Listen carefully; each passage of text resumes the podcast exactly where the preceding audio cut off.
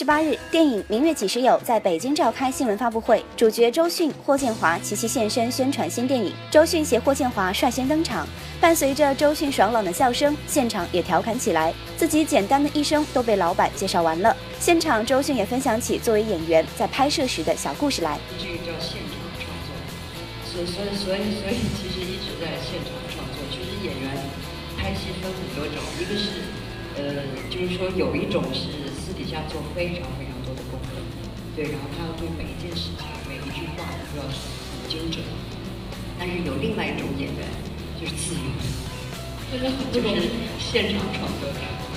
一身蓝色西装、内搭白 T 的霍建华也是帅气现身。现场，他也是感谢导演能够邀请他出演这个角色，自己在演的过程中也是非常开心，学到很多的东西呢。也希望大家多多支持他的电影哦。现场，他也自曝这次能够跟自己喜欢的刘松仁一起合作，非常愉快的经验。霍建华坦言称，在香港拍摄期间难抵美食诱惑的故事。我去香港是乱吃，我就跟导演说，我说在香港好难减肥。